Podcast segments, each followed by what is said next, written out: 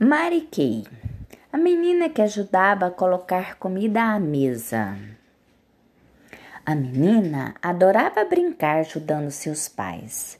À noite reuniram na varanda para cascar mandioca. Era uma festa. Cantavam, contavam histórias. E Mariquei imaginava em uma mandioca uma imagem. Com um suspiro dizia: Ufa! Uma boneca, banana e milho. Ah, essa uma nuvem. Que linda, pequenininha. Parece com o anão da história de Branca de Neve. Terminou o trabalho. Vamos dormir.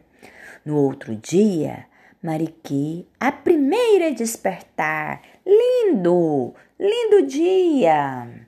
Manhã de sol, Mariquê, junto com os pais, colocava a mandioca na carroça. Mariquê, ajudando, conduzia a carroça até o vizinho. Todos animados, puseram logo a um grande desafio. Vamos anotar tudo que encontrarmos pelo caminho: árvores, pássaros, vacas, bezerros, cavalos, que belo! Mariquê encantada. Chegando no vizinho, Mariquê falou: Não tem erro. O processo é moer a mandioca. Retornaram com maior felicidade. Logo Mariquê disse: Quem é que não vê o encanto da natureza? Oba, vamos lavar a massa. Mariquê lavava e brincava. Ufa, que belo! Mamãe, vamos colocá-lo no sol. As belas mandiocas viraram polvilho. Belo polvilho virou biscoito.